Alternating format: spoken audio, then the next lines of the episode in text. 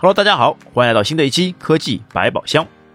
十一月八日，中国联通宣布，五 G 信息开始试商用，开展五 G 信息体验招募活动，向企业客户和个人用户提供免费的五 G 信息体验包。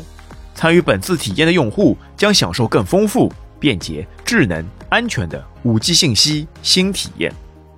我们之前也有过一期节目，专门来聊过五 G 信息能否推翻微信。我们再一起来回顾一下。首先，什么是五 G 信息呢？你可以将五 G 信息理解为短信的升级版，是运营商的一种基础电信服务，在功能性上与微信、QQ、钉钉等社交办公软件相似，既可以私聊，也可以创建群进行群聊。发送的信息包括图片、文本、音频、视频、位置、联系人等等。非常类似苹果手机上的 iMessage，而且因为接入了运营商网络，所有的账户都是你的手机号码，并且可以免密登录，更可以在聊天窗口中就实现一些高级增值服务，比如你想要充值话费，或是酒店预订、餐饮订餐等，就可以直接在他们企业联系人的聊天界面里找到相应的菜单栏，进行快速直观的操作，这就非常类似于微信现在的公众号。好处是可以不用做再次的跳转，直接办理各种业务。在此之前，幺二三零六曾经展示过自己的五 G 信息应用，用户可以通过发送语音、文字或点选关键字等形式，快捷实现车票预订、支付、改签等操作，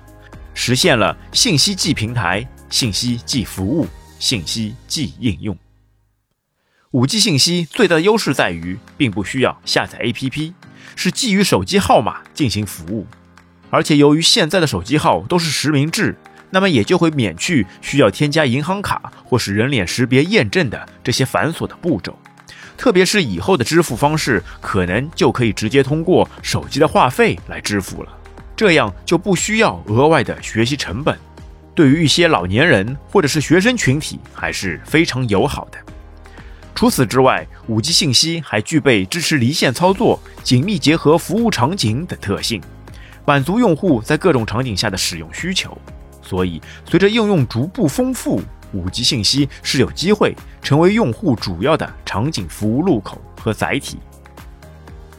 中国联通 5G 信息在商用初期将提供金融、商超、物流、政务、出行等领域的应用场景。同时，作为北京2022年冬奥会和冬奥残奥会通讯服务合作伙伴，中国联通将联合冬奥合作伙伴，共同打造基于冬奥场景的 5G 信息应用，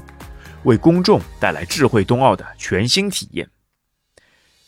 因为目前是在试商用期间，所有产生的流量费用均可免除，但是试商用结束之后如何收费，则要以运营商信息为准。那么，五 G 信息相比于大家常用的微信、QQ 是否存在优势？人们是否会抛弃微信而转用五 G 信息呢？个人觉得这是完全不可能的。首先，五 G 信息的优势是操作简单、容易上手，可以一条号码走天下，而且背靠运营商，在稳定性方面绝对毋庸置疑。但是，从目前他们所展示出来的功能和场景来看，和微信又或者是微信的公众号上并没有太大的区别，而且既然是短信的升级版，势必在未来正式商用后会有资费的需求。一旦收费，那么就必然会劝退用户。试想，5G 信息能做到的，现在几乎人人都会使用的微信也都能做到，而且还是免费服务，我用起来也非常的习惯。那我为什么还要去多花钱，还要去重新适应这个新的服务应用呢？所以，五 G 信息市场会有，但是目前来看，无论如何也不可能撼动得了微信的地位。好了，各位小伙伴，如果你们也是尝鲜人士，可以去尝试免费订阅联通的五 G 信息来体验一下。